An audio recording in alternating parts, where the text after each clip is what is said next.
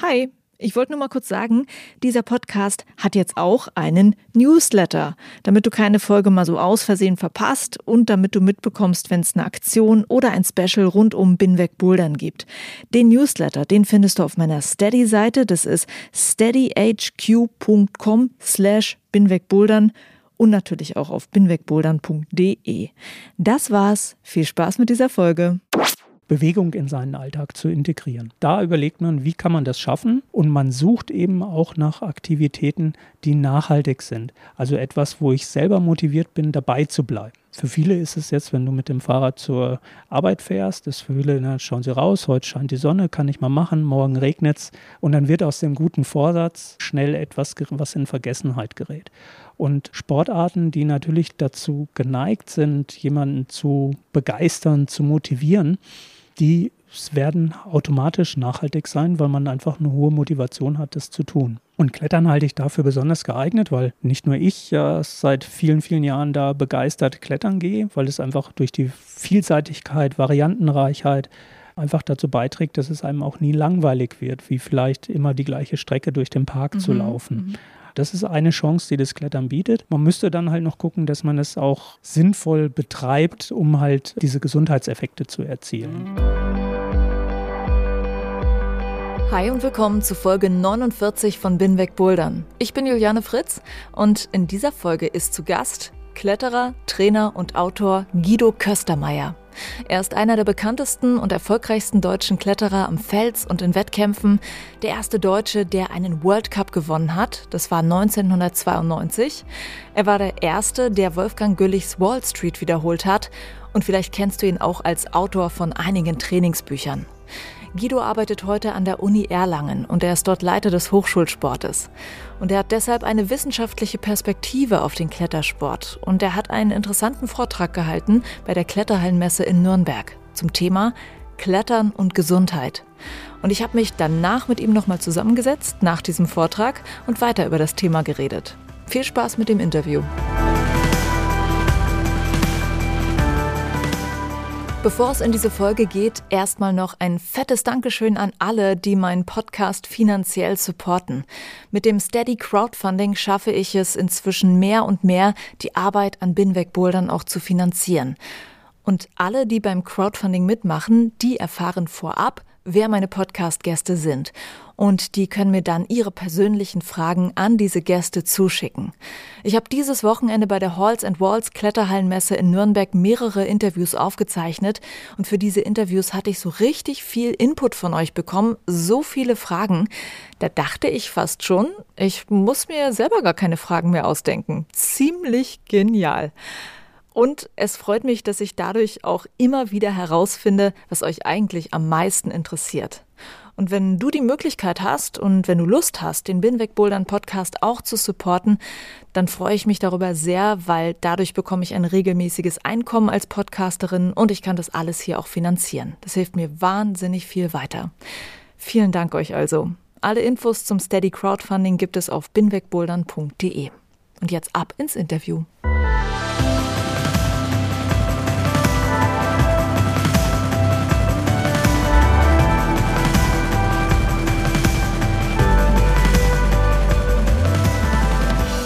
Freue mich, äh, jetzt mit Guido Köstermeier zu sprechen. Das ist einer der bekanntesten Klettertrainer in Deutschland, der am Fels und auch bei Wettkämpfen schon eine richtig tolle Karriere hatte.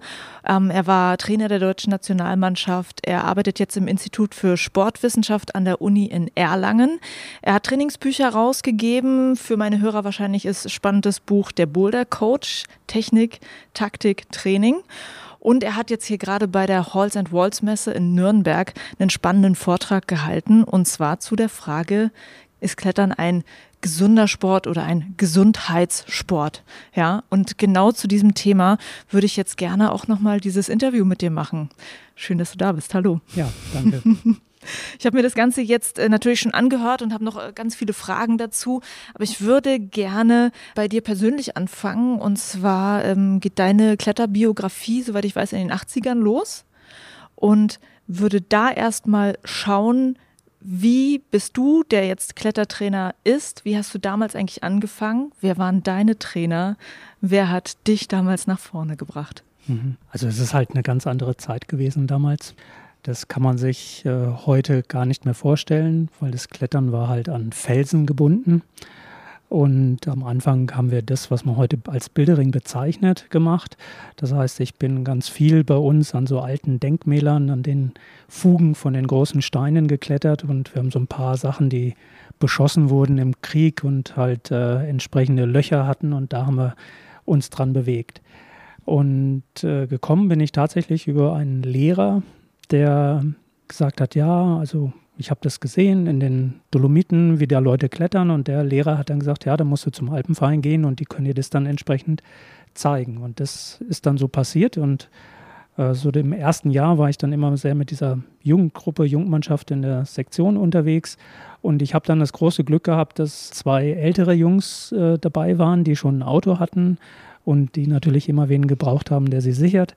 Und mit denen bin ich dann losgezogen als 12-, 13-Jähriger mit äh, ja, 19-Jährigen, die dann halt zum Klettern gefahren sind. Und auch das Glück natürlich, dass meine Eltern es so zugelassen haben, dass da so ein kleiner Knirps äh, mit Erwachsenen oder angehenden Erwachsenen da rumfährt und ja, etwas macht, was auf den ersten Blick vielleicht auch gefährlich ist.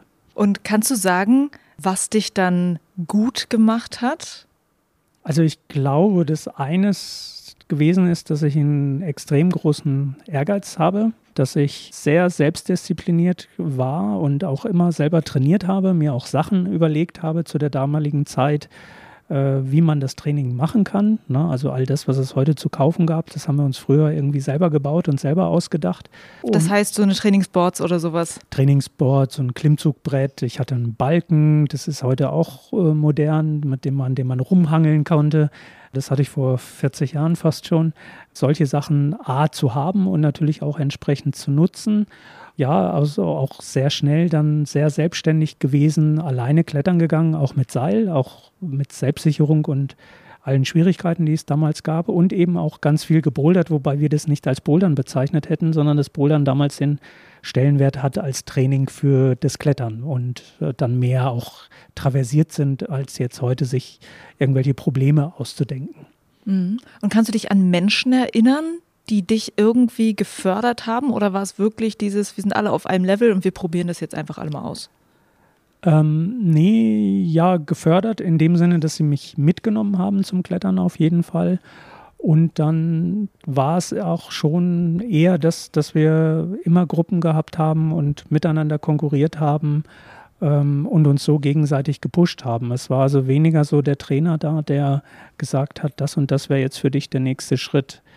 Das ist vielleicht für viele im Klettersport auch ganz typisch, dass man nicht diese klassischen Trainerstrukturen hat, der immer, wenn man es in anderen Leistungssportarten im Turnen oder so schaut, die über lange Jahre da auch so herangezogen werden. Und äh, man ist da sehr schnell sehr selbstständig. Und das ist vielleicht für heutige Trainer auch manchmal schwierig, weil sie natürlich so Disziplin oder Gruppenzugehörigkeit mit hoch individualisierten Menschen nicht so äh, vorfinden, wie sie das vielleicht gerne hätten. Und das sind aber auch immer die Leute, die sehr, sehr gute Sachen machen nach wie vor, die, glaube ich, sehr hoch individualisiert und ihren eigenen Kopf haben und äh, von selber motiviert sind und keinen brauchen, der sie antreibt.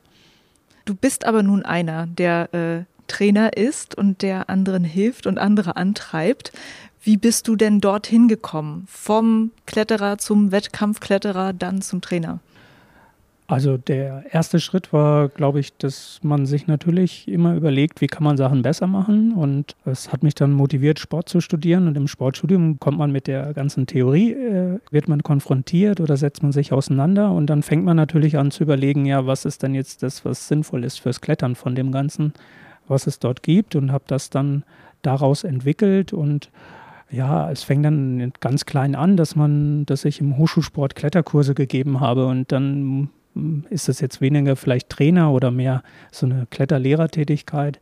Aber man fängt dann an, sich da zu überlegen, wie kann man das denn machen oder worauf Leute zu beobachten. Und dann taucht ganz schnell die Frage auf, ja, wie komme ich da jetzt hoch, was muss ich tun?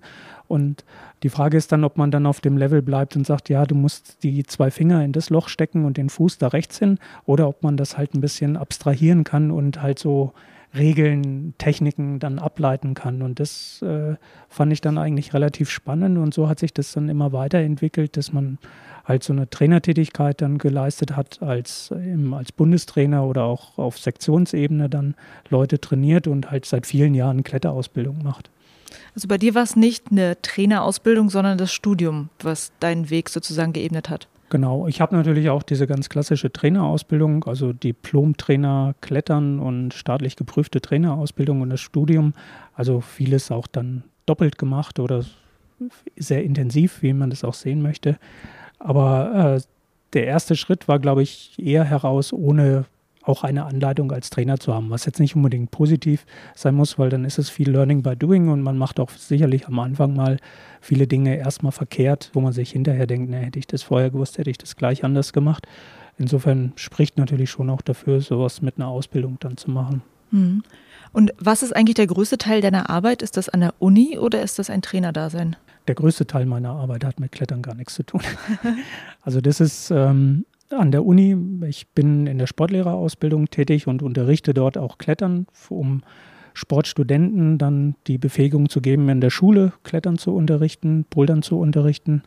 Und äh, ich bin der Leiter des Hochschulsports. Das heißt, wir organisieren ein Sportangebot für im Jahr ungefähr 18.000 Menschen mit entsprechenden Kursleitern und Hallen und solchen Dingen. Mhm.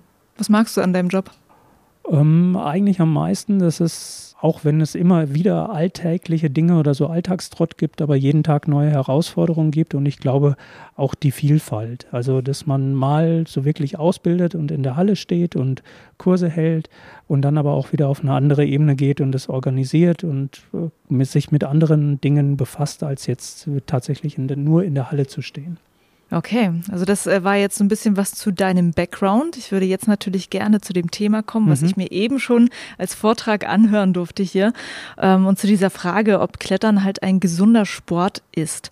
Ich selber habe für mich die Erfahrung, dass es für mich körperlich und geistig etwas ist, was schon meine Gesundheit befördert und ich kenne das auch als Feedback von meinen Hörern, dass die halt ähnliches sagen.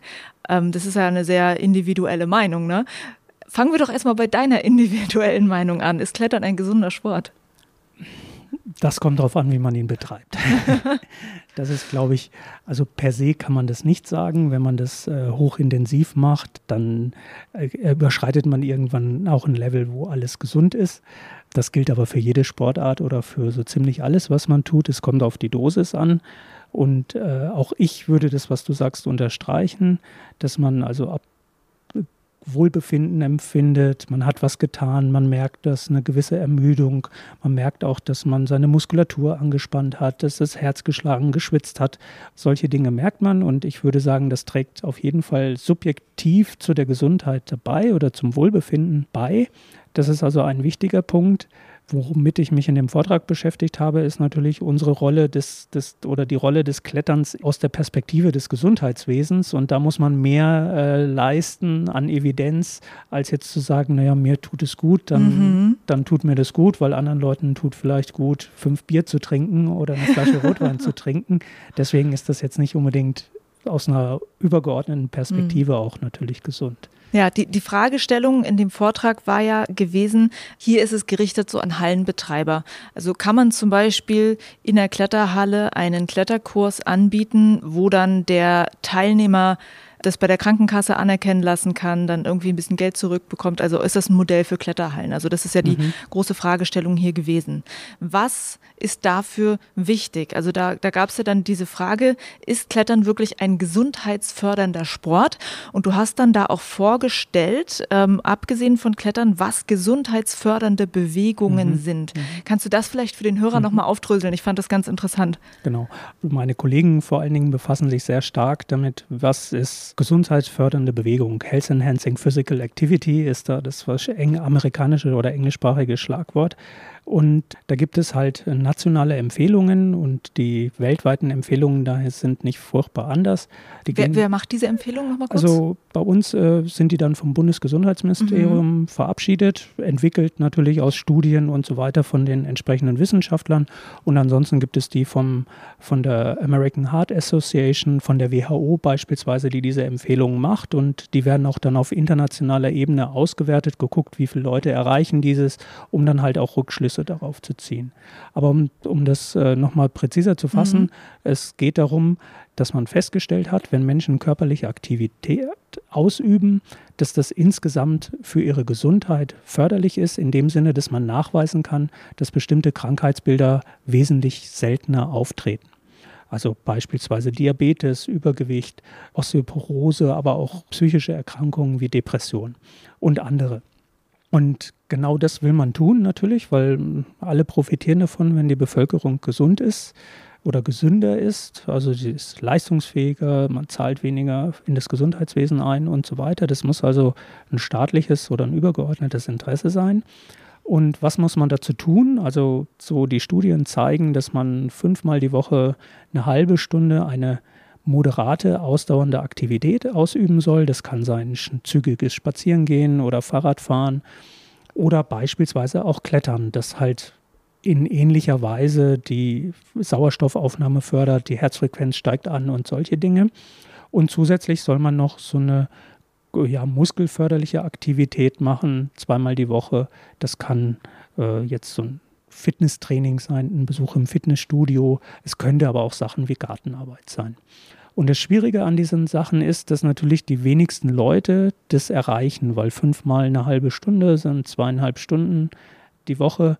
Das ist schon relativ viel. Das kann so ein Durchschnittsmensch auch nur erreichen, wenn er schon die Möglichkeit hat, mit dem Fahrrad in die Arbeit zu fahren oder andere Dinge, Bewegung in seinen Alltag zu integrieren. Da überlegt man, wie kann man das schaffen? Und an der Stelle sucht man natürlich auch Sportarten, die da besonders gut geeignet sind. Und das Klettern bietet das, weil es eben eine Muskelaktivität ist. Also dieses Muskeltraining wäre dabei. Man hat, wenn man das entsprechend oft betreibt oder regelmäßig betreibt, auch natürlich Herzfrequenzen in dem Bereich und kann einen Beitrag dazu leisten. Vielleicht nicht allein, also nur Klettern reicht vielleicht nicht aus. Vielleicht muss man ergänzend auch noch etwas anderes machen, um etwas für seine Gesundheit oder das Optimale für seine Gesundheit zu tun. Was wäre das Optimale dazu? Wäre das dann, also ich stelle mir vor, wenn ich dann mit meinem Fahrrad zur Arbeit fahre und Kletterer, bin ich doch eigentlich schon ganz gut dabei. Genau, das wäre sicherlich, also käme jetzt auf die Strecke an, aber das wäre sicherlich so etwas, was sehr wünschenswert wäre und was eigentlich auch dann nachhaltig Effekte erzielen sollte. Die Schwierigkeit bei dieser Diskussion oder bei diesen Empfehlungen ist, dass äh, heutzutage 20 Prozent der Frauen in Deutschland und 24 Prozent der Männer die Empfehlungen erreichen. Das ist also sehr wenig. Mhm. Ja. Und in der westlichen Welt schaut das fast überall so aus und man hat das Ziel, das auf 30 Prozent sollen das erreichen, zu erhöhen, was jetzt erstmal nicht nach furchtbar viel klingt, aber natürlich schon etwas massiv bewirkt, was halt Erkrankungen und andere Dinge angeht. Und man sucht eben auch nach Aktivitäten, die nachhaltig sind. Also etwas, wo ich selber motiviert bin, dabei zu bleiben. Für viele ist es jetzt, wenn du mit dem Fahrrad zur Arbeit fährst, ist für viele, na, schauen sie raus, heute scheint die Sonne, kann ich mal machen, morgen regnet es oder es ist kalt, will ich nicht und wie auch immer oder ich muss noch irgendwas anderes danach erledigen und dann wird aus dem guten Vorsatz und den ein, zweimal tun schnell etwas, was in Vergessenheit gerät. Und Sportarten, die natürlich dazu geneigt sind, jemanden zu begeistern, zu motivieren, die werden automatisch nachhaltig sein, weil man einfach eine hohe Motivation hat, das zu tun. Und Klettern halte ich dafür besonders geeignet, weil nicht nur ich ja seit vielen, vielen Jahren da begeistert klettern gehe, weil es einfach durch die Vielseitigkeit, Variantenreichheit, äh, immer neue Dinge ähm, einfach dazu beiträgt, dass es einem auch nie langweilig wird, wie vielleicht immer die gleiche Strecke durch den Park mhm. zu laufen. Mhm. Und äh, man ja nicht so viel Antrieb braucht, um das selber zu tun. Und das ist eine Chance, die das Klettern bietet. Man müsste dann halt noch gucken, dass man es auch sinnvoll betreibt, um halt äh, diese Gesundheitseffekte zu erzielen. Das äh, wäre dann auf jeden Fall eine Frage. Also wie macht man das sinnvoll? Da gehen wir am besten gleich nochmal darauf ein. Äh, was ich vorhin während des Vortrages dachte, war, dass dieser erste Teil, den du gesagt hattest, dieses fünf mal 30 Minuten, war ja ein, eher ein Ausdauersport, der da abgefragt war. Nun bin ich Boulderin und dachte, naja, die Ausdauer kriegst du halt eher beim Seilklettern als beim Bouldern. Und da hattest du aber eigentlich auch eine ganz gute Idee, was du dann in dem Vortrag gesagt hattest, wie man das Bouldern gestalten kann, um diesen Ausdaueraspekt noch mehr zu haben. Genau. Also man muss darauf schauen, fünf mal 30 Minuten in der Woche heißt nicht, dass man die 30 Minuten am Stück leisten muss. Man hatte erst den, lange Zeit den Gedanken, dass es so zehn Minuten sein soll. Mittlerweile ist man auch bei kleineren Portionen angekommen, also zwei, drei Minuten und das halt entsprechend oft. Und dann komme ich auch auf meine 30 Minuten am Tag. Und man sieht auch beim Bouldern, dass die Herzfrequenz beim Bouldern entsprechend hoch geht. Ja, also man hat eine Belastung in dem Bereich, eine körperliche Aktivität in dem Bereich. Und man kann, wenn man halt einen Parcours beispielsweise klettert, sagt, ich gehe hin und will 10 oder 15 oder 20 Boulder machen, dann kommt man genau in den Bereich, dass man eine halbe Stunde was oder vielleicht auch länger, je nachdem, wie viele man was geklettert hat, dann geleistet hat und erfüllt diese Bedingungen. Mhm. Ja, also das ist, ist durchaus möglich. Und es gäbe auch die Möglichkeit zu traversieren, also solche Dinge zu machen. Und äh, für später vielleicht dann wäre auch nochmal der Fokus, mehr dahin zu gehen, auch wirklich das Klettern nicht aus dem Leistungsgedanken heraus zu ähm, machen, wie das ganz typisch ist für viele Hallen im Moment. Also da kommt das her. Es gibt die Parcours, die nach Farben, nach Schwierigkeit geschraubt sind, aber man könnte ja auch einen Parcours schrauben, der jetzt beispielsweise gut für den Rücken ist oder für das Gleichgewicht oder für andere Dinge. Ja, also das müsste man halt mal ausprobieren, ob das funktioniert und wie das Interesse der Leute ist. Man kennt es aus Fitnessstudios, da geht man hin, macht man so ein Assessment am Anfang, dann wird gefragt, ja, was wollen Sie denn erreichen? Wollen Sie über Ihre Figur, Gewicht, äh, was für den Rücken tun oder wie auch immer? Man könnte das in der Boulderhalle genauso machen. Dann braucht man natürlich Routenbauer, die dieses Bewusstsein haben, die dann sagen, okay, wir machen jetzt ein paar Gesundheitsparcours, ja? Oder kann man sich die selbst einfach definieren? Also da braucht man das Wissen dann wahrscheinlich einfach drum herum, wie genau. das geht. Also ich glaube gar nicht, dass man das so speziell anders schrauben müsste. Vieles ist, glaube ich, schon existent. Es wäre vielleicht mehr die Lenkung der Leute. In den jetzigen Hallen wird man gelenkt über die Schwierigkeit. Also ich suche mir meine Farbe aus, weiß dann, in welcher Farbe kann ich ungefähr mich bewegen und suche, gehe dann von einem Boulder zum nächsten in der Farbe. Warum sollte es nicht über eine andere Markierung oder Nummerierung oder wie auch immer man das System macht, über eine andere Farbe äh, solche Boulder geben, wo man dann halt sagt, okay, das wäre jetzt halt so ein Gesundheitsparcours für den Rücken oder so. Mhm. Man, das kann ja bunt gemischt aus verschiedenen Farben sein oder es kann auch innerhalb einer Farbe sein nur dass man die Leute führt. Und das ist, glaube ich, etwas, was in den die Boulderhallen sehr gut gemacht haben mit diesen Farbkonzepten, dass halt äh, jemand, der zum ersten Mal dahin geht oder wenig Erfahrung hat, sehr schnell sich zurechtfindet. Und das müsste man sozusagen dort auch leisten, dass ich weiß, welches Gerät, wenn ich das Boulder jetzt mal so bezeichne, hat welche Wirkung. Das steht an jeder Krafttrainingsmaschine, ist so ein Männchen dran, wo drauf steht, welche Muskeln belastet werden. Und vielleicht kann man das ja auch so machen. Das wäre relativ einfach. Das heißt, Rootsetter, die jetzt zuhören bei dieser Podcast-Folge, können sich da ja vielleicht mal drüber Gedanken machen, ob man das auch einfach ausschildert in der Halle. Wenn man dann sowas schraubt, was vielleicht schon diese Aufgabe erfüllt, das dann einfach so benennen, ja. Genau, das ja. wäre so für mich mal ein Gedanke und es ist natürlich dann interessant, wie das Publikum darauf reagiert. Ob das ja. jetzt äh, angenommen wird oder alle mhm. sagen, nee, so ein Blödsinn finde ich ist Quatsch, brauche ich nicht. Mhm das wäre wär die spannende Sache. Ich glaube, was dazugehört, wäre das so ein bisschen auch natürlich zu erklären, warum das Ganze jetzt so ist. Also nicht nur die Boulderschrauben, sondern so ein bisschen darum, die Aufklärung zu leisten, dass du nicht nur da bouldern gehst und Spaß haben kannst und auch, dass es sich gut anfühlt, aber dass du vielleicht auch nochmal gezielt etwas machen kannst. Und mhm. ich kann mir eigentlich gut vorstellen, dass man da viele Leute mit erreichen kann. Mhm. Jetzt nochmal zu dem, was du eben schon angeschnitten hattest man kann das so machen, dass es ein gesunder Sport ist, oder man kann das auch so machen, dass es nicht so ein gesunder Sport ist. Also äh, können wir mal beide Seiten beleuchten. Wann ist Klettern ein gesunder Sport oder Bouldern und wann ist es kein gesunder Sport? Also ich würde jetzt gar nicht gesunder Sport, ungesunder Sport sagen, sondern wann ist es so aus dieser übergeordneten Ebene gesundheitsförderlich? Mhm. Da würde ich eine kleine Differenzierung machen, weil gesunder Sport, nicht gesunder Sport, da ist man schnell bei Fingerverletzungen oder halt irgendwie mhm. solchen Dingen. Den Bereich würde ich jetzt mal so ausklammern, das ja. ist so als gegeben ansetzen.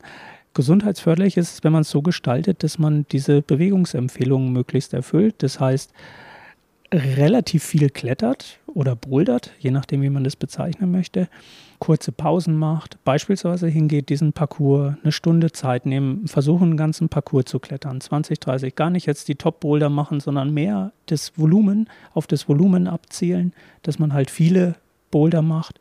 Das kann man in verschiedenen Spielformen machen oder Organisationsformen, muss ja nicht spielerisch sein, damit man diesen, diese Effekte wirklich gut spürt. Und viele ist, ist natürlich auch in die Boulderhalle gehen. Man denkt dann, ja, das ist ein toller Boulder, den möchte ich jetzt klettern, probiert den, macht wieder eine Pause, macht wieder zwei, drei Züge. Auch das gehört zum Sport dazu, aber es ist vielleicht nicht das, was so halt jetzt das Gesundheitsförderliche ist. Also das ist vielleicht eine etwas andere Herangehensweise mhm. an der Stelle, wie ich meinen Bouldern, Klettern organisiere. Und das würde halt eben den entsprechenden Beitrag dazu leisten. Das heißt ja nicht, dass man das andere nicht mehr machen soll, auf keinen ja. Fall, ne? aber dass man einem das nur bewusst ist, wenn man da was tun möchte, wäre eine andere Form vielleicht noch die bessere. Äh, was ich beim Bouldern auch spannend finde, im Gegensatz zum Seilklettern. Beim Seilklettern kann man ja schlecht einfach so anfangen mit, hier hast du ein paar Schuhe, äh, jetzt probier mal. Als ich das erste Mal in der Boulderhalle war, war es halt auch so gewesen, ja, dir wird gesagt, du sollst nicht unter jemanden durchlaufen, der gerade klettert, so eine dieser Anweisung, aber du wirst nicht richtig an die Hand genommen. Findest du, dass das vielleicht sogar problematisch ist, dass die Anfänger so gleich da so reingeschickt werden? Sollte es mehr Anleitungen beim Bouldern geben, damit gesundheitsförderliche Aspekte äh, da mehr mit reinkommen? Aus dem Grund der Unfallvermeidung und Verletzungsprophylaxe finde ich, wäre das an manchen Stellen schon wichtig weil viele, die in eine Boulderhalle gehen, als erste Mal überhaupt keine Vorstellung davon haben, wo jemand hinfliegen kann, hinstürzen kann. Und äh, es ist ja auch so, wenn man die Studien vom Klever und vom Alpenverein anschaut, dass in den Boulderhallen mehr Unfälle passieren als in den Kletterhallen. Die sind natürlich nicht so gravierend, weil keiner von oben auf den Boden stürzt und, und schwer verletzt ist. Aber es äh, das macht auf jeden Fall Sinn oder halt auch so Grundregeln stärker plakatieren oder irgendwie Informationen dazu abliefern. Ich erlebe das selber immer wieder und äh, man hat dann, wenn man oft genug in der Boulderhalle ist, auch so ein Gespür dafür, welche Leute jetzt gleich unter dir durchlaufen werden, während du da an irgendwelchen Slopern im Foto hängst. Und ich kann mich da gar nicht bei konzentrieren aus meinen Klettern, weil ich mit einem Auge immer mhm. schaue, äh, dass mir nichts passiert oder den Leuten nichts passiert. Also das wäre schon etwas, wo ja so eine gewisse Sicherheitskultur äh, nicht schaden können. Also die meisten Hallen, die ich kenne, da wird es sehr leger gehandhabt. Mhm. Noch ein anderer Aspekt vom Thema Gesundheit. Würdest du sagen, dass Klettern ein Sport ist, der grundsätzlich allen Menschen gut tun kann? Oder gibt es Menschen, denen man eigentlich davon abraten müsste, aus, weil sie irgendwelche körperlichen Voraussetzungen nicht erfüllen? Also wenn man die, die Studien anschaut, dann ist eigentlich nur so starkes Übergewicht eine Sache natürlich, die das Klettern negativ ist, weil ich natürlich meine Arme, Fingerstrukturen sehr viel mehr belaste als jemand anders. Wobei auch das käme wieder darauf an, in welcher Wandneigung man klettert. Ne? Wenn ich dann entsprechend geneigte oder erstmal senkrechte Sachen nur kletter, wiegt es vielleicht nicht so. Ansonsten glaube ich, dass Klettern eben, wenn jetzt nicht jemand extreme Erkrankungen hat, irgendwie sehr gut geeignet ist, weil es halt eben den ganzen Körper trainiert, Beine, Arme, ein bisschen Herz-Kreislauf-System auch und eben durch diese Vielfalt auch so einseitige Belastungen äh, stärker vermieden werden, als wie ich das typischerweise habe, wenn ich jetzt in ein Fitnessstudio gehe und immer Bankdrücken mache oder halt auch eine andere Sportart, wo ich immer die gleiche Schlagbewegung ausführe, dann habe ich viel schneller irgendwelche Überlastungserscheinungen. Insofern halte ich das erstmal für sehr viele für geeignet und ich würde es sogar noch mal anders sagen, Klettern war ja schon mal jeder weil jedes Kind ist mhm. äh, irgendwo draufgeklettert auf einen Stuhl, auf einen Tisch, auf, auf einen Baum oder irgendwas anderes. Und äh, das ist ja nur eine Fortsetzung, dann ein bisschen komplexer natürlich. Aber im Prinzip ist das so eine elementare Bewegungsform, sagen wir, die ähm, jeder schon mal ausgeübt hat. Mhm. Dann äh, würde ich persönlich dich auch nochmal fragen, hast du eigentlich jemals in deiner Kletterbiografie einen Punkt erreicht, wo du gemerkt hast, das ist nicht mehr gesund, was ich mache und was hast du dann getan?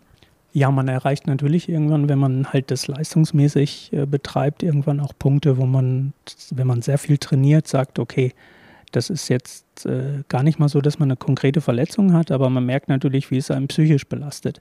Und halt man sich selber ja auch Druck macht, ne? weil man halt meint, man muss bestimmte Trainingsvolumina leisten, damit man dann halt fit ist und solche Dinge. Und das ist dann schon irgendwo auch belastend und man achtet viel mehr auf Körpergewicht oder solche Dinge. Ne? Also das ist eher so ein, so ein psychisch belastend, wo es vielleicht auch nicht mehr gesund ist, weil man halt eben sich selber einen extremen Druck aufbaut. Vom physischen, also dass ich jetzt da groß Beschwerden gehabt habe, muss ich sagen, da habe ich das nicht so verspürt. Ja, also zwar mal da und hier und da mal verletzt, aber also nichts Gravierendes, wo ich jetzt dann gesagt hätte, das würde ich jetzt so einordnen. Aber so schon der Druck, den man sich selber dann macht, der ist schon zum Teil enorm. Ja. Und was hast du gemacht, als du gemerkt hast, dass sich das so belastet? Ich habe immer versucht, auch andere Sportarten zu machen, soweit das halt irgendwie kompatibel ist. Oder ich habe mir im Klettern auch versucht, mal andere Ziele zu setzen. Also Klettern ist ja so als Sportart so weit gefächert von kleinen Bouldern über Sportklettern an, an Wänden bis zu Mehrseillängen-Touren oder auch äh, größere Unternehmungen. Und ich habe mal alles gemacht und habe dann immer wieder auch einen neuen Fokus gefunden, weil man dann irgendwo auch neu anfängt und natürlich merkt, wenn ich mich so in so ein neues Feld begebe, dann mache ich auch da wieder schnell, also da bin ich erstmal nicht so gut drin und da mache ich, habe ich wieder schnell eine Entwicklung und äh, spüre, dass es vorangeht und solche Dinge und man hat dann wieder Erfolgserlebnisse. Wenn man jetzt immer in dem einen Feld sich bewegt, dann hat man halt irgendwann auch mal eine Grenze erreicht und dann wird noch mehr, noch mehr nur sehr, sehr in sehr, sehr kleinen Dosen die Leistungsfähigkeit erhöhen. Mhm. Ja, das ist auf jeden Fall ein wichtiger Tipp, den ich auch schon oft gehört habe. Dieses, dass man sich dann einfach mal ein anderes Ziel setzt, Abstand nimmt und dann genau. ja, es vielleicht auch nochmal probiert. Du als ähm, Mensch, der sich viel mit den Studien wahrscheinlich beschäftigt, also so diesen wissenschaftlichen Aspekt sieht, was gibt es denn schon an spannenden Studien, die solche Gesundheitsaspekte, solche Fragestellungen zum Klettersport und Gesundheit haben? Welche Erkenntnisse gibt es tatsächlich schon? Das ist sehr, sehr unterschiedlich. Die großen Studien gibt es noch nicht. Das ist eigentlich das, was man vorausschicken muss, weil natürlich dieser Bereich nicht so gefördert ist, weil der nicht im, im Fokus steht und die Wissenschaftler, die heutzutage sehr auf äh, Drittmittel äh, äh aus sein müssen, dann solche Themenfelder nicht so beackern. Ich finde, es gibt ein paar gute Ansätze, die zeigen, wie Klettern bei verschiedenen Erkrankungen wirken kann aber auch wie so allgemein positive Effekte auf die Fitness, auf Nachhaltigkeit und sowas von so Gesundheits- oder vom Klettern allgemein, ohne jetzt vielleicht manchmal den Fokus extrem schon auf Gesundheit gelegt zu haben, so einfach klettern gehen, wie das gesundheitswirksam sein kann. Also und das ist, glaube ich, ein Feld, das ist noch sehr jung und das muss man ähm, noch sehr viel mehr beackern, auch um das, was wir alle so selber fühlen, dass es uns gut tut, aber halt auf eine andere Basis zu stellen, als das ist nur mein Gefühl. Ja, also dass es nicht wie Kunst ist, das gefällt mir oder gefällt mir nicht, sondern dass es halt eben eine härtere Währung hat, die dann halt auch eben in den entsprechenden äh, Organisationen Anerkennung findet. Hm. Das heißt aber, da ist noch eigentlich äh, einiges an Arbeit zu tun, damit, damit wir darüber Fall. mehr wissen. Auf jeden Fall, ja. Also das kann auch sein, dass man das vielleicht nochmal ausdifferenzieren muss. Und man muss bestimmt auch gucken, wenn man sich jetzt so gesundheitsförderliche Kletter- oder Boulderkonzepte überlegt, wie die auch angenommen werden und welche besser oder schlechter sind. Und da mhm. haben wir noch wenig Erfahrung. Und das wäre eigentlich mal so, ein, so eine Fokusänderung, die, die einfach mhm. spannend wäre. Ja, das hast du in dem Vortrag im Prinzip auch jetzt angeschoben, hast auch ein Modell vorgestellt, was vielleicht ein Kursmodul sein könnte. Ähm, ja, mal schauen, ob äh, ein paar, die zugehört haben, sich das jetzt annehmen und das vielleicht bei sich in der Halle mal ausprobieren. Genau. Ähm, ich habe auch ähm, meine Hörer gefragt vorab, was sie an Fragen an dich hätten. Ähm, darauf würde ich jetzt gerne noch mhm. eingehen. Mhm. Eine Hörerin hatte gar nicht so sehr eine Frage, die kam, glaube ich, aus dem Bereich Physiotherapie und die meinte, Menschen wollen immer gerne wissen, was ist jetzt der perfekte Sport, den ich machen kann, der mich irgendwie fit und gesund und glücklich macht sozusagen. Und dann hat sie auch gesagt, ja, dieses, es gibt nicht halt dieses Gesamtpaket.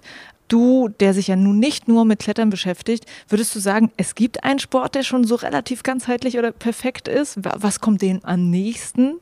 Also ich glaube, dass ich würde es gar nicht auf einen, eine Sportart beziehen. Ich würde sagen, das, was dir Spaß macht und wo du motiviert bist, das regelmäßig und möglichst ein, ein Leben lang äh, zu tun, vielleicht auch mit einem Wechsel der Sportart mal, äh, das ist das Richtige. Und äh, das muss man dann halt eben so gestalten, dass es gesundheitsförderlich ist. Also dass man es nicht übertreibt, aber auch nicht zu wenig macht und äh, darin aktiv ist, weil die, die größte Krux äh, bei, bei dem ganzen Thema Bewegung und Sport ist, dass wir so von Sport, Fitness, Bewegung durchdrungen sind in der Gesellschaft, weil alles sportlich ist. Ne? Der Joghurt ist sportlich ne? Mhm. oder äh, andere Dinge. Und äh, am Ende kommt es darauf an, es zu tun. Und man tut das gerne, was einem auch Spaß macht. Und deswegen muss es die Sportart sein, die einem Spaß macht.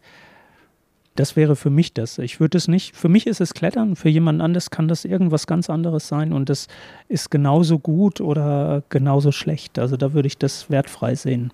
Ja, ich finde das eine sehr schöne Antwort auf die Frage, definitiv.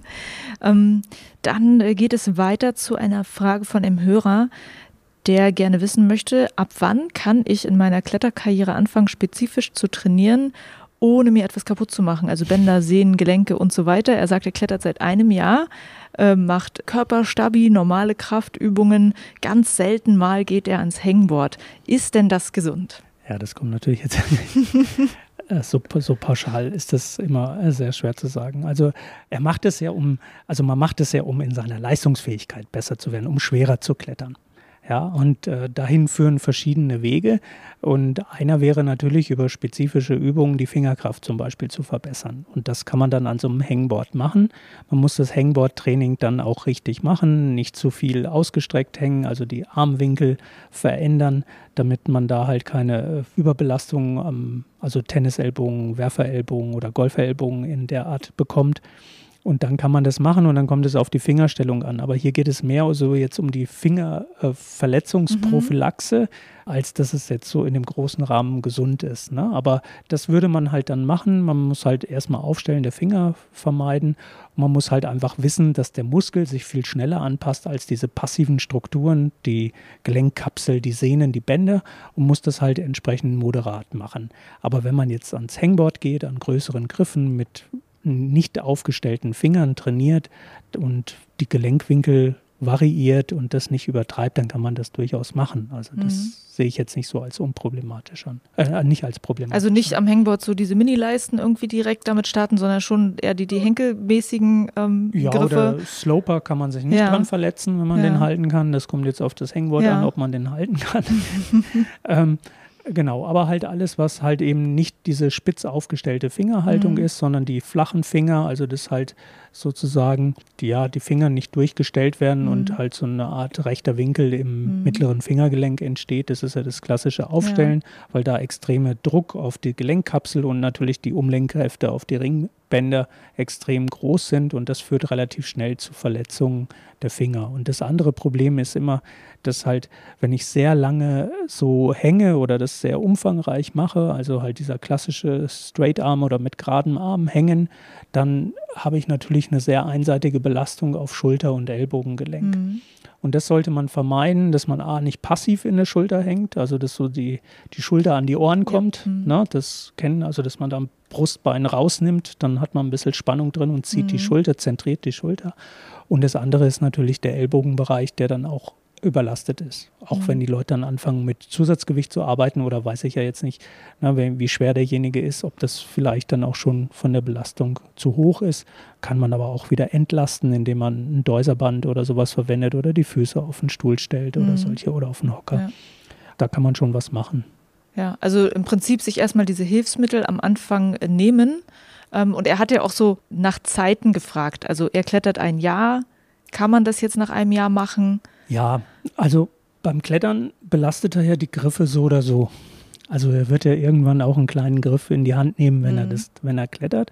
Dann hat das Hangboard die, den Vorteil, dass ich natürlich eine sehr kontrollierte Belastung habe. Also wenn ich merke, da zieht irgendwas, kann ich loslassen, ich stehe am Boden. Beim Klettern, in dem Adrenalin, dass ich da hochkommen will, dass ich vielleicht Angst habe, runterzufallen oder andere Dinge, klammer ich mich viel mehr fest. Ich habe die Gefahr, mir kann der Fuß wegrutschen und ich haue in die Hand rein oder sowas, ist das prinzipiell erstmal gefährlicher. Also mhm. ich sehe das Fingerboard-Training jetzt nicht so als super gefährlich oder gesundheitsgefährlich. Wenn man das in der, in der richtigen Haltung genau, macht, wenn man das in der richtigen ja. und dann kommt es natürlich darauf an, wie viel. Ne? Also mhm. wenn ich jetzt jeden Tag eine Stunde dran mache, dann werde ich das schnell merken, dass mir irgendwas wehtut. Mhm. Aber wenn ich das dann halt ein, zweimal die Woche da eine Viertelstunde, eine halbe Stunde mache, dann sollte das unproblematisch sein. Mhm. Dann gehen wir zum nächsten Hörer über und der fragt, ab welchem Lebensjahr ist regelmäßiges Klettertraining und äh, vor allem für Kletterwettkämpfe sinnvoll? Also er zielt darauf ab, auf Training von Kindern. Mhm. Ab wann sollte man da wirklich anfangen, stark für Wettkämpfe zu trainieren?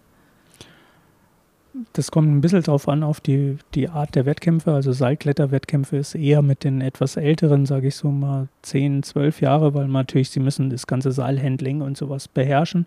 Beim Bouldern sind die Kinder ja viel früher dabei. Und ähm, ja, die Frage ist, was das Ergebnis sein soll. also will ich jetzt bei einem Wettkampf gut sein oder will ich in die internationale Sp oder in die Weltspitze kommen? Äh, dann braucht es natürlich viele Trainingsjahre und dann muss ich irgendwann relativ bald anfangen zu trainieren. Aber auch das ist natürlich eine Frage, wie man das Training gestaltet. Also das Training von Kindern und Jugendlichen ist ja nicht das Training von Erwachsenen äh, mit Campusboard-Einheiten oder diesen und jenen Dingen, sondern es kann ja auch viel Spielerisches beinhalten, viel koordinative Sachen, viel technische Sachen, um halt eine breite technische Ausbildung zu haben und jetzt nicht den Kraftfaktor oder solche Dinge betonen. Also das würde ich sagen, kommt echt sehr stark darauf an, wie man Training gestaltet. Da mhm. kann man sicherlich auch mit sechs, siebenjährigen trainieren aber halt eben kindgerecht. Und das ist das Entscheidende, wie man das macht. Und halt vom Umfang nicht dann halt jeden Tag oder viermal die Woche, sondern vielleicht ein oder zweimal die Woche. Kletterspiele machen, andere Dinge, die den Kindern dann auch Spaß machen. Mhm. Ähm, dann hat äh, eine Hörerin die Frage, ob es Untersuchungen gibt zu Langzeitschäden. Also welche Auswirkungen, ganz konkret hat sie gefragt, hat das Abspringen auf die Matte, auf den Bewegungsapparat. Gibt es dazu ähm, Untersuchungen? Also nicht, dass ich wüsste. Das ist ein spannendes Thema, weil wir hatten ja den Anfang auch mal die Frage nach der Fallschule oder so Sicherheitsaspekten. Mhm. Na, da sind wir mehr so auf, wie bewege ich mich in der Halle. Ich denke, eine Fallschule gehört auch dazu, dass man halt gerade dieses Abspringen und das Stauchen der Wirbelsäule möglichst vermeidet und mehr abrollt oder halt, wenn es geht, dann abklettert oder oben aussteigt und dann irgendwie mhm. runtergeht beim Bouldern in der Halle, wenn das möglich ist. Aber Untersuchungen gibt es da meines Wissens nicht, weil da müsste man ja jemanden bereitstellen, der dann halt mal 100 Mal runterspringt und dann gucken, wie sich dann die Wirbelsäule verändert oder irgendwas. Mhm. Ich wüsste jetzt auch nicht von irgendwie in den Verletzungsbildern, dass da gehäuft was aufgetreten ist, außer dass man jetzt halt konkreten Unfall hat, das heißt also umknickt oder halt sich den Arm auskugelt oder andere mhm. Dinge. Aber so eine dauerhafte Belastung wüsste ich jetzt keine Studie. Okay. Dann hat sie noch eine zweite Frage und zwar der Gesundheitsaspekt in Hallen mit der Feinstaubbelastung. Was wissen wir darüber?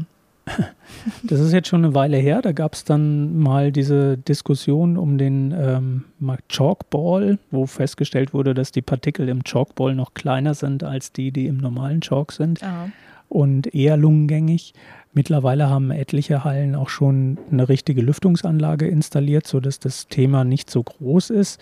Aber ganz sicher ist natürlich, dass eine dauerhafte Exposition mit dem ganzen Staub, der in der Halle ist, nicht günstig ist. Ich sehe da aber weniger die Boulderer als das Personal in der Halle, äh, als mhm. die, die ge vielleicht gefährdet sind, weil die mhm. sind ja dann acht Stunden am Tag oder je nachdem, wie das organisiert ist, noch viel länger drin. Also soweit ich weiß, ist da, sind die Partikel so groß, dass sie in der Regel nicht lungengängig sind und dann ist das auch unproblematisch. Das Aber mit den Chalkballs wusste ich auch noch nicht. Das finde ich ja ganz interessant. Ja, es gab mal eine sehr intensive Feinstaubdebatte in den ganzen Kletterhallen. Und da ging es darum, diese Lüftungsanlagen einzubauen. Und dann war halt irgendwann mal so, man muss überall mit Chalkball nur klettern, was ja vom Chalken her eben was anderes ist, als anderes Chalk in die Hand zu nehmen finde ich zumindest. Und das hat sich dann aber herausgestellt, dass das, der Staub viel kleiner ist mhm. und eher lungengängig, die Partikel, als das normale Chalken. Und man hat natürlich den Abrieb von Schuhen und so weiter. Also wer in der Boulderhalle mal irgendwo ausgestiegen ist, der sieht ja dann, wie man ausschaut. Mhm. Und ich glaube, es kommt darauf an, dass die Halle das eben halt auch entsprechend dann sauber macht, also feucht wischt und solche Dinge macht. Mhm. So, dann haben wir noch äh, einen weiteren Hörer, um, ein etwas längerer Text, ich muss mal kurz schauen. er würde sich dafür interessieren, ob es bestimmte Bewegungsabläufe oder Training gibt, was man unbedingt vermeiden sollte, weil es eher schädlich statt förderlich ist. Man merkt doch recht oft beim Bouldern oder Klettern, wo die eigenen Grenzen liegen. Um diese auszureizen, ist, für, ist es für mich jedes Mal ein Balanceakt, da ich gerne etwas weiter übers Limit gehe. Vielleicht auch in dem Zusammenhang, ob es bestimmte Bereiche der Belastung gibt, die man nicht überschreiten sollte. Also ähm, würdest du sagen, dass es Bewegungsabläufe im Bouldern oder im Klettern gibt, die man eigentlich vermeiden sollte? Ja, zumindest, die, wie gesagt, die Frage ist immer der Dosis. Ne? Einmal ist meistens kein Problem und dann fünf oder zehnmal tut es dann irgendwann weh oder passiert was. Wenn man das jetzt aufs Bouldern spezifisch bezieht, dann sieht man natürlich schon, dass mit den neuen Stil, also Comstyle oder New School Bouldern, viele Bewegungen drin sind, die halt extreme Gelenkwinkelstellungen einnehmen. Ne? Also, dass das Sprünge sind, wo ich dann mit ausgestreckten Armen durch die Luft fliege oder schwinge und dann wieder halt irgendwas mache. Und das sind natürlich Belastungen, das sieht man ja auch an den Verletzungen der Leute, die im Weltcup klettern, wo gehäuft jetzt zum Beispiel Schulterprobleme auftreten. Ja. Oder früher war es eine ganze Zeit lang extreme Eindrehpositionen, also so Ägypter Drop-Knee-Positionen, mhm. die halt die Knie dann entsprechend belastet haben. Auch das, glaube ich, im Moment ein bisschen besser geworden, aber auch etwas, was man dann extrem sehen kann. Und solche Sachen sind natürlich immer schwierig. Also, aber das ist genau so, wie er es gesagt hat. Ne? Wenn ich also den weiten Dynamo machen will, dann muss ich halt springen und der wird halt nur schwer, wenn ich irgendwie gerade noch hinkomme und das bedingt dann wieder eine endgradige Gelenkstellung und dann passiv in die Schulter reinfallen ist halt nicht gut. Und dann ist die Frage, wie oft mache ich das? Also ja. das ist die, das, wo man vielleicht dann auch für sich selber entscheiden muss, das mache ich nicht. Also ich bin jetzt natürlich schon älter und sage dann aber auch einfach, manche Sachen muss ich einfach nicht machen, weil die einfach hässlich sind. Also ne, das ist, äh, könnte man auch schön schrauben und manches ist eben halt dann so einfach nur, man haut dann irgendwie da so passiv rein und das muss nicht sein. Also mhm. für mich zumindest. Das ist aber eine persönliche Entscheidung dann. Ja. Und das ist auch wieder das, was du auch im Vortrag halt auch gesagt hattest, so dieses Lernen auf seinen Körper zu hören. Also das ist das, wenn man versucht, so einen Gesundheitssport zu vermitteln, den Leuten im Prinzip auch mitzuvermitteln, wie sie mit ihrem Körper umgehen sollen. Genau, das, ge das gehört dazu, dass man so diese Selbsteinschätzung hat und oder auch die, das vielleicht ehrlich genug ist und sagst, nee, das muss jetzt nicht sein, weil da kann ich mich extrem bei verletzen oder mir wehtun. Und das ist eben so ein bisschen so Gesundheitskompetenz, mhm. würde man sagen, dass man auch in der Lage ist, so selber auf sich mhm. zu achten und eben diese Grenzen dann halt auch vielleicht nur bis zum gewissen Maß auslotet ja. und nicht überschreitet. Ja, schwierig wird es dann auch, wenn man sich dann so gegenseitig anfängt zu pushen, wenn man genau, nicht nur der eigene ist, Kopf das ist, sondern das, man in der Gruppe bouldert und dann. Das, das führt natürlich leicht über Gruppendruck und sowas mhm. dann dazu, dass man die Grenze überschreitet, aber das ist dann ja auch vielleicht eine Sache der Gruppe, das auch dann auf die anderen mitzuachten. Mhm. Ja. Aber schon sehr anspruchsvoll dann mhm. Ähm, so, jetzt muss ich mal schauen, ob diese Frage nicht eine schon ist, die schon ziemlich gut beantwortet wurde, so im Verlauf des Interviews. Was sind Fallen, die der Sport mit sich bringen kann? Das ist jetzt natürlich sehr allgemein. Eins, was sie als Beispiel halt mit drin hat, ist Abspringen.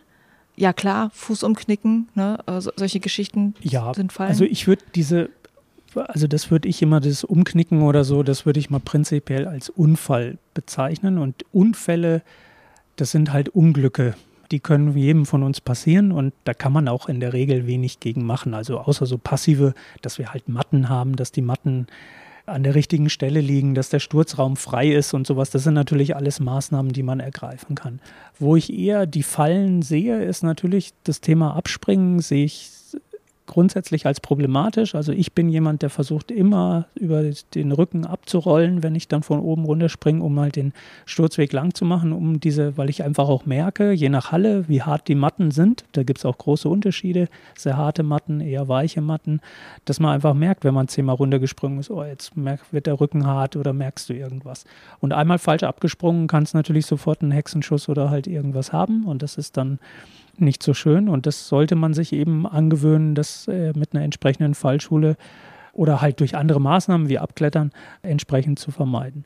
Und ansonsten glaube ich, dass es beim Bouldern eben genau diese Faszination ist, was wir eben auch schon hatten, dass es halt an die eigene Grenze gehen darum geht, aber halt nicht über die Grenze so, dass es mir wehtut. Mhm. Ja, ich kann schon über die Grenze gehen und mal runterfallen, aber das ist halt gerade noch so schaffen und immer so in die Schulter reinkrachen oder in die Gelenke. Das sollte man halt dann eben vielleicht vermeiden und dann gibt es ja genügend andere Boulder, die man dann klettern kann. Das sind, glaube ich, so die Hauptfallen, die ich jetzt mal sehe. Mhm. Sie, Sie hatten noch das Thema Schuhe angesprochen. Also ob die, die Kletterschuhe, die ja jetzt nicht unbedingt immer gesund sind für den Fuß, ob du das auch als ein Problem ansiehst? Ja, wobei beim Hallenbouldern habe ich gar nicht so enge Schuhe an. Mhm weil ich eine andere Biegelinie haben will, weil man ja viel auf Volumen und auch mal an der Wand antritt. Da möchte man eigentlich Schuhe haben, die sich viel besser biegen als diese super kleinen, die man für, für draußen für ganz kleine Tritte an, hernimmt. Das hat man in der Boulderhalle ja selten, weil ja alles so an die Wand angeschraubt und somit hervorsteht. Ich mhm. habe ja nicht ein mhm. selten winziges Loch, wie ich das jetzt am Fels habe. Und da habe ich eher ohnehin schon große Schuhe.